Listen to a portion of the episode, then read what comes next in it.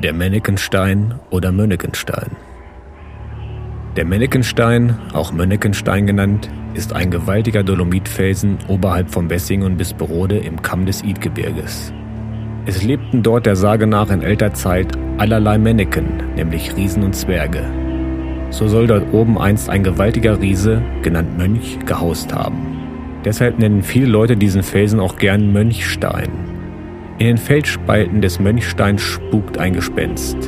Das ist ein früherer Zauberer aus dem unten liegenden Bessing, der hier gebannt haust und nur in der heiligen Osternacht seine Fesseln sprengt und talwärts fährt, um da unten einmal wieder sein Wesen zu treiben.